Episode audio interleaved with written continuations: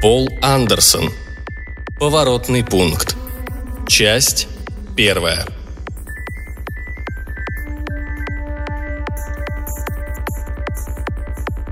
«Будьте так добры, мистер.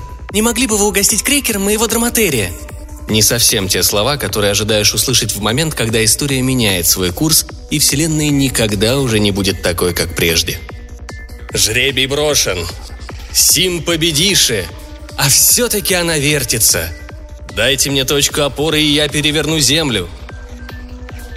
Когда человек, наделенный воображением, вспоминает подобные исторические фразы, у него мурашки бегут по коже.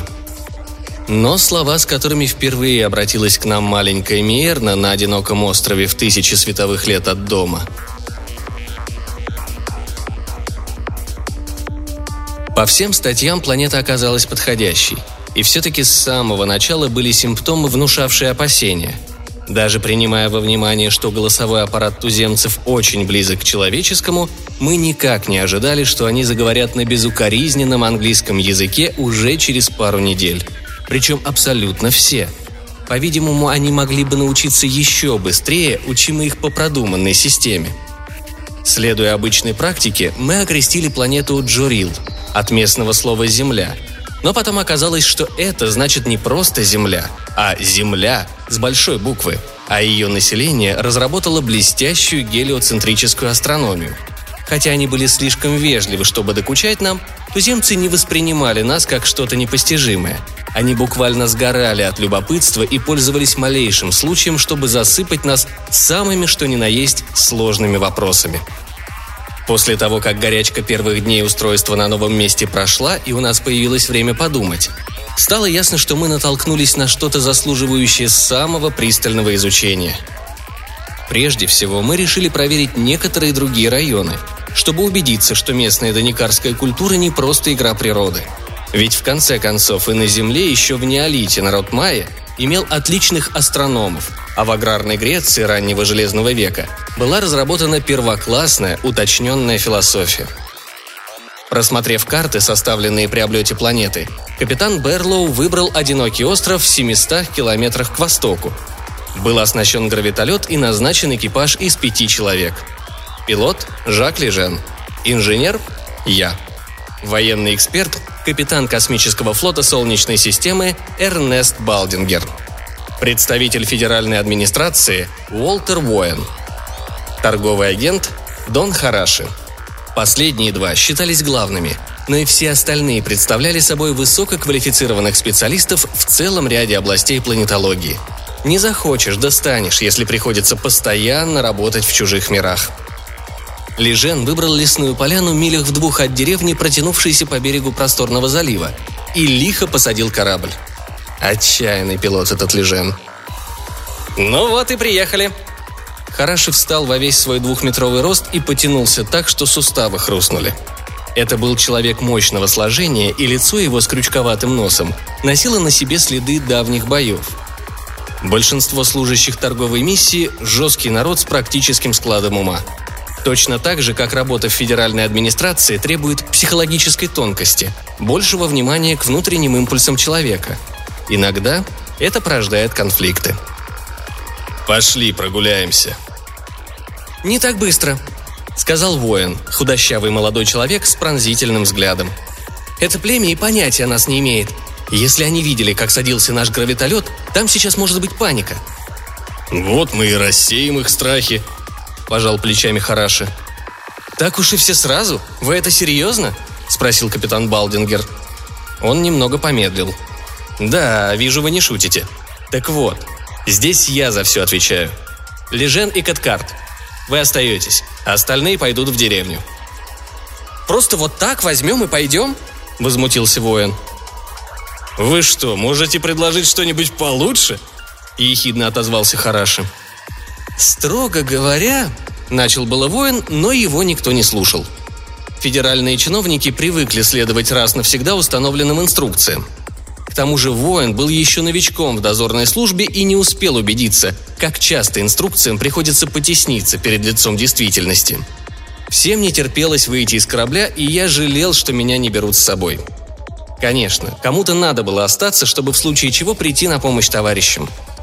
Мы спустились по трапу и окунулись в заросли высоких трав, покачивавшихся от легкого ветерка и наполнявших воздух пряным ароматом корицы. Над головой шумели деревья. Их пышные кроны четко вырисовывались на темно-синем фоне неба. Розоватый свет разливался по лиловым полевым цветам, над которыми порхали на легких сверкающих бронзой крылышках причудливые насекомые. Все были по-летнему одеты и отправились налегке. Только Балдингер нес на плече импульсное ружье. Да Хараши прихватил с собой рацию, достаточно мощную, чтобы вызвать Даникар. Оба инструмента выглядели до смешного не к месту. «Завидую джарильцам», — сказал я. «Кое в чем стоит», — отозвался Лежен. «Хотя, может быть, их природа даже слишком хороша. Какие у них стимулы к дальнейшему развитию?» «А зачем им это?» Дело тут не в сознательном стремлении старина, ведь все разумные существа произошли от животных, которым когда-то пришлось вести борьбу за существование. Настолько ожесточенную, что они развили свой мозг, чтобы не погибнуть. В них заложен инстинкт к совершенствованию, даже в самых робких травоядных. И рано или поздно он должен найти выход. «Боже милостивый!» Крик Хараши заставил нас с Леженом обернуться. Какую-то секунду я думал, что сошел с ума. Только постепенно до меня дошло, что представившаяся моим глазам картина не так уж удивительна здесь. Из лесу появилась девочка. По земным понятиям ей можно было дать лет пять. Меньше метра ростом, джарильцы несколько ниже и стройнее землян. Она, как и все жители планеты, обладала большой головой, что только увеличивало ее сходство со сказочным эльфом. Длинные белокурые волосы, круглые ушки, тонкие черты лица, вполне человеческие, за исключением слишком высокого лба до огромных фиолетовых глаз, только усиливали очарование. На загорелом тельце не было надето ничего, кроме белой набедренной повязки. Одной четырехпалой ручкой она весело махала нам. В другой был поводок, а на конце поводка был привязан кузнечик величиной с гипопотама. Нет, конечно, не кузнечик, как стало ясно, когда она подошла поближе. Голова действительно была как у кузнечика, но четыре лапы, на которых он двигался, были короче и толще, а еще несколько ложноножек висело по бокам в виде жалких бескостных придатков. Тело было покрыто ярко расцвеченной кожей, а не жестким панцирем, как у насекомых. Я заметил также, что эта тварь дышит легкими. Все равно это было жуткое чудовище, и оно беспрерывно жевало, пуская слюни. «Местный островной вид», — сказал воин. «Несомненно, безобидный, а то бы она не стала. Но ребенок, как весело и беззаботно идет к чужим». Балдингер улыбнулся и опустил ружье. «Ребенку все кажется чудесным», — сказал он. «Для нас это находка. Она поможет нам познакомиться со взрослыми».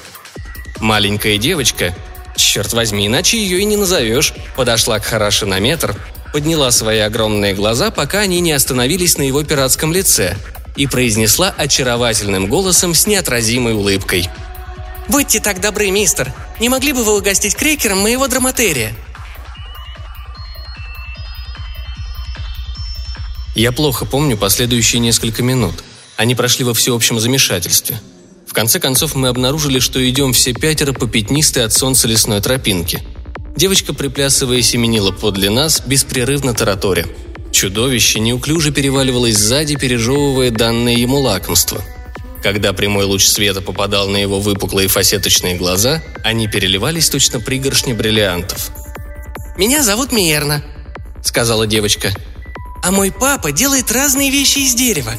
Не знаю, как это называется по-английски. Ах, плотник! Спасибо, вы очень добры. Мой отец много думает. А мама сочиняет песни. Это очень красивые песни. Она послала меня собрать мягкой травы, чтобы сделать подстилку для роженицы, потому что вторая жена папы, помощница мамы, должна скоро родить ребеночка. Но когда я увидела, что вы спускаетесь, точь в точь, как рассказывал Пенгвилл, я решила вместо этого встретить вас и отвезти в Таури. Это наша деревня. В ней 25 домов и сараи, а зал для размышлений куда больше, чем в Риру. Пенгвилл говорил, что крекеры страшно вкусные. Может быть, дадите и мне попробовать?» Хараша оторопело протянул ей крекер. Воин стряхнул с себя оцепенение и без обиняков выпалил. Откуда ты знаешь наш язык?» «Да у нас в Тауре все знают. С тех пор, как приплыл Пенгвилл и научил нас. Это было три дня назад. Мы так надеялись, что вы прилетите. В Риру все полопаются от зависти. Но мы разрешим им навестить нас, пока вы здесь, если они хорошенько попросят». «Пенгвилл. Типично доникарское имя», – пробормотал Балдингер. «Но они и не слышали об этом острове, пока я не показал им нашей карты. Не могли же они пересечь океан в своих жалких пирогах? Ведь здесь преобладают восточные ветры, а квадратные паруса... «О, лодка Пенгвилла может идти против ветра!» – засмеялась Миерна. «Я сама видела! Он нас всех покатал на ней, и мой папа уже строит такое же, только лучше!» «Зачем Пенгвилл приплыл к вам?» – спросил воин. «Посмотреть, как мы тут живем. Он из местечка Фола. У них в Даникаре такие потешные названия. Ты и одежда, ведь правда?» «Фолот», «Да, помню. Поселок к северу от нашего лагеря», — сказал Балдингер. «Но туземцы не бросаются, очертя голову, в неизвестный океан просто так, из любопытства», — выдавил я. «Эти? Еще как!» — ухмыльнулся Хараши. От умственного напряжения вены на его лбу набухли. Здесь таились огромные возможности для торговли, еда и текстили, особенно блестящие поделки туземцев. В обмен же... «Нет!» – выкрикнул воин. «Я знаю, о чем вы думаете, торговец Хараши, и я не позволю привезти сюда машины!» Великан еле сдержал себя. «Кто сказал, что нет?» Я сказал, как полномочный представитель федеральных властей, и я уверен, что Совет подтвердит мое решение. В душном влажном воздухе воин даже вспотел. Мы никогда не рискнем дать им машины. Что такое, Совет? Спросила Миерна. Тень тревоги упала на ее лицо. Она придвинулась поближе к своему чудовищу. Хотя я сам был озабочен, пришлось погладить ее по голове и прошептать. «Тебе нечего об этом тревожиться, малышка». Чтобы отвлечь ее мысли, да и свои собственные, я добавил. «Почему ты зовешь этого красавца Драматерием? Ведь это не настоящее его имя». «Конечно нет!» Она сразу позабыла свои заботы. «Это Яо, а его настоящее имя? В общем, я зову его Большеногий, пучеглазый, самый сильный из зверей. Это я сама придумала. Он мой, и я его очень люблю». Она потянула за один из усиков, и животное довольно заурчало. Пенгвилл рассказывал нам о Драмадере, который живет на земле. Он волосатый и робкий, на нем возят вещи, и он тоже пускает слюни, как Яо. Поэтому я и решила, что это хорошее английское имя. А разве нет?» «Очень», — сказал я слабым голосом. «Что вы там говорили о драмадерах?» – спросил воин. Хараша запустил пятерню себе в волосы. «Да», – сказал он, – «вы знаете, как я люблю Киплинга. Так вот, как-то вечером я прочитал туземцам несколько его поэм. Кажется, одна из них была о Драмадере, о верблюде. И Киплинг им явно пришелся по вкусу. Настолько, что раз послушав, они уже помнят поэму наизусть и разнесли ее в первозданном виде по всему побережью. А теперь она пересекла океан и ее знает весь остров. Воин просто задохнулся от изумления. А кто объяснил ей, что названия крупных первобытных животных на языке землян часто кончаются на «терий», что означает «зверь»? – спросил я.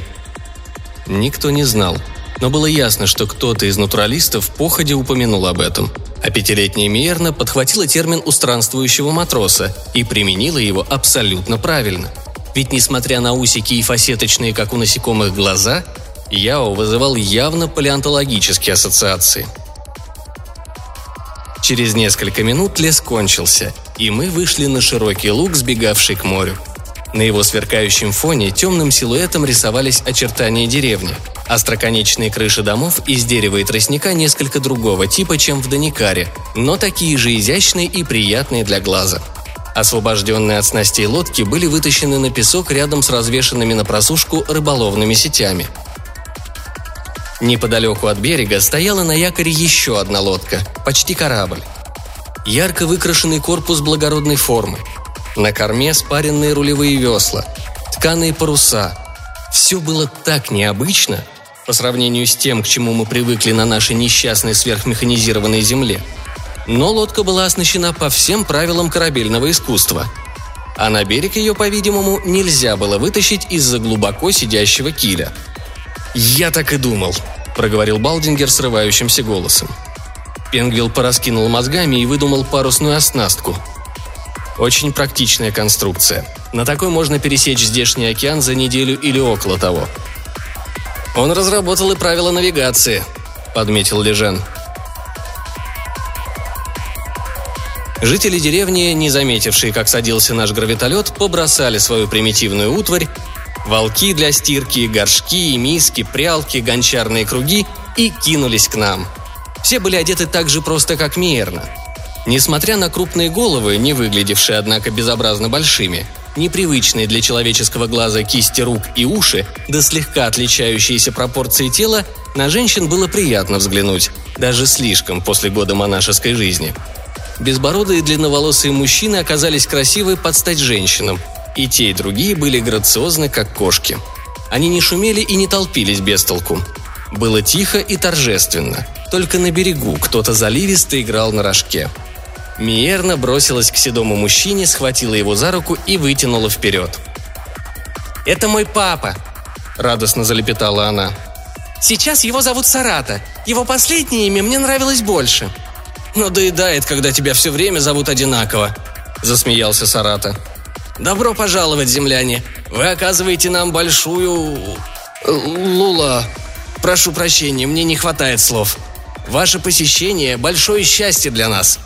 Его рукопожатие, наверное, Пенгвилл рассказал им об этом обычае, было крепким, и он смотрел нам прямо в глаза, с уважением, но без подобострастия – Доникарские общины передали те немногие функции управления, в которых они нуждались, специалистам, избираемым на основе принципов, суть которых до нас так и не дошла. Здесь же, судя по всему, не делалось даже малейших сословных различий. Нам представляли всех по роду занятий – охотник, рыбак, музыкант, пророк, насколько я понял смысл слова «нанало» и тому подобное. Мы обнаружили тоже отсутствие всяческих табу, что и в Доникаре – Зато в Тауре действовали чрезвычайно изысканные правила этикета, соблюдение которых от нас, естественно, никто не ждал. Пенгвилл, мощного сложения юноша в тунике доникарского покроя, приветствовал нас. В том, что он прибыл именно в Тауре, не было никакого совпадения. Деревня расположена почти точно к востоку от его родного побережья и имела лучшую якорную стоянку на всем острове. Ему отчаянно хотелось показать нам свою лодку – я уступил его умоляющим взглядом, и мы сплавали к ней. «Отличная работа», — сказал я совершенно искренне, взобравшись на палубу. Есть только одно замечание. Для плавания вблизи берегов неподвижный киль не нужен. Я описал устройство подъемного киля. «Вот так», — закончил я. «Тогда она сможет подходить вплотную к берегу». «Да, Сарата уже додумался до этого», он даже начал строить свою собственную лодку по этому принципу. Еще хочет отказаться от рулевых весел и укрепить вместо них плоский кусок дерева посредине кормы. Это правильно? «Да», — ответил я, с трудом скрывая изумление. «Вот и я так подумал», — улыбнулся Пенгвилл. «Поток воды так же легко делится на две струи, как и воздушный. Мистер Исихара объяснил мне законы сложения и разложения сил. Это-то и дало мне мысль построить такую лодку. Мы вернулись на берег и снова оделись. Вся деревня жужжала, как потревоженный рой, готовясь к празднику. Пенвилл присоединился к ним. Я потихоньку выбрался из этой суеты и пошел бродить по пустому пляжу, слишком взволнованный, чтобы сидеть на месте. Вглядываясь в море и вдыхая по-земному соленый аромат океана, я погрузился в смутные размышления. Их прервала маленькая Миерна, которая подскочила ко мне, волоча за собой небольшую тележку – «Hello, мистер Кэткарт!» – закричала она. «Меня послали собрать ароматных водорослей. Хотите мне помочь?» «Конечно», – ответил я. Она скорчила гримасу. «Я рада, что убежала от всех. Папа, Куай и другие расспрашивают мистера Лежена о земной математике. А я еще слишком маленькая, чтобы интересоваться функциями. По мне было бы куда лучше, если бы мистер Хараши рассказал о Земле. Он заперся в домике со своими друзьями. Расскажите мне о Земле. Я когда-нибудь полечу туда?» Я что-то пробормотал. Она начала собирать в пучки нежные гирлянды водорослей, выброшенные на берег прибоем. «Раньше я не любила эту работу», — сказала она. «Приходилось ходить в деревню с каждой охапкой, а брать с собой драматерия мне тоже не разрешают, потому что он болеет, когда промочит ноги. Я им говорила, что могу сделать ему ботиночки, но они все равно не разрешили. Зато теперь совсем другое дело. С этим... этой... Как вы это называете?» «Тележка. У вас раньше не было таких штук?» «Нет, никогда. Только волокуша на полозьях. Это Пенгвилл рассказал нам о колесе. Он видел, как земляне им пользуются. Плотник Хуана тут же начал прилаживать колеса к волокушам.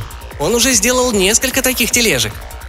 Я нагнулся и рассмотрел конструкцию колеса.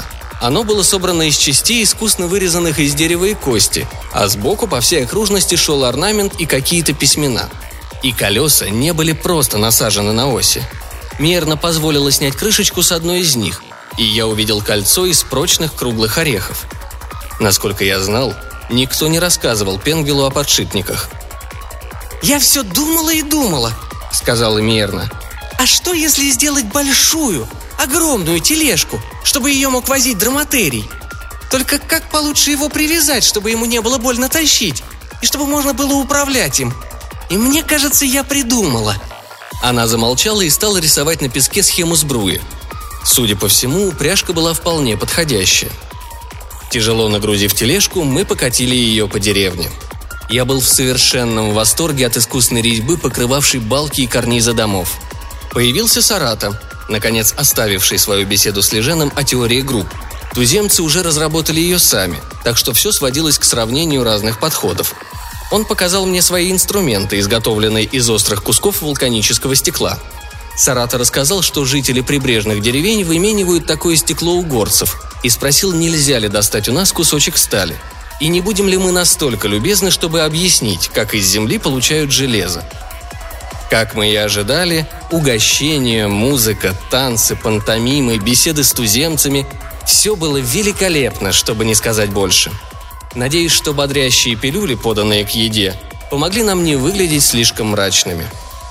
Но нам все-таки пришлось огорчить наших хозяев, отказавшись остаться на ночь. Вся деревня провожала нас до самой ракеты при свете факелов. Дорогой они пели причудливые песни, построенные по какой-то сложной музыкальной системе вроде нашей 12-тоновой, и полные таких дивных гармоничных созвучий, что я в жизни не слышал ничего прекраснее – когда мы достигли ракеты, они тут же отправились назад. Мирна шла в самом конце процессии. Она поотстала и еще долго стояла в медном свете огромной одинокой луны, махая нам ручонкой –